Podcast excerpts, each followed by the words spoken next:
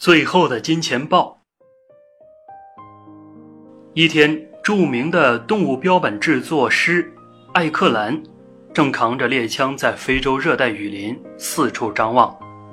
忽然，一只金钱豹趁他不备，从背后对他发起了进攻。金钱豹将艾克兰扑倒在地，锐利的爪子狠狠地摁住他的胸膛。令人意外的是。金钱豹没有咬艾克兰的喉管，却咬住了他的右手腕。在这危机的关头，艾克兰忍着剧痛，举起左手，将一梭子弹射入金钱豹的腹部，鲜血从他的体内流了出来。不一会儿，金钱豹张开大嘴，倒在地上。艾克兰这才松了口气，急忙跑到附近的一棵大树下，把伤口包扎好。等他重新回到金钱豹倒下的地方时，发现他已经不翼而飞。难道他没有死？艾克兰仔细查看草地，一条长长的血带断断续续地延伸到了前方。他顺着血迹一步步地探索过去。艾克兰来到一棵巨大的沙松树跟前，发现一条长长的豹尾。和两条毫无生气的后腿，从树洞后耷拉下来，鲜血染红了洞口。艾克兰心中一阵纳闷儿：刚才和自己搏斗的那只金钱豹怎么会跑到这里来？它为什么要爬到这个树洞里去呢？艾克兰大胆地踮起脚向树洞里望去。啊！他惊异地叫了一声。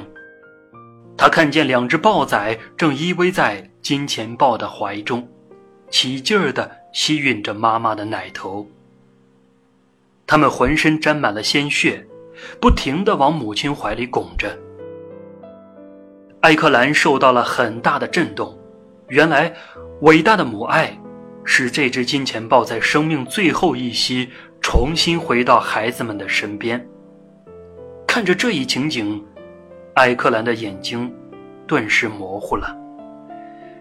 后来，艾克兰把这两只小豹仔送给了国家动物园，把那头母豹制成了一架漂亮的标本。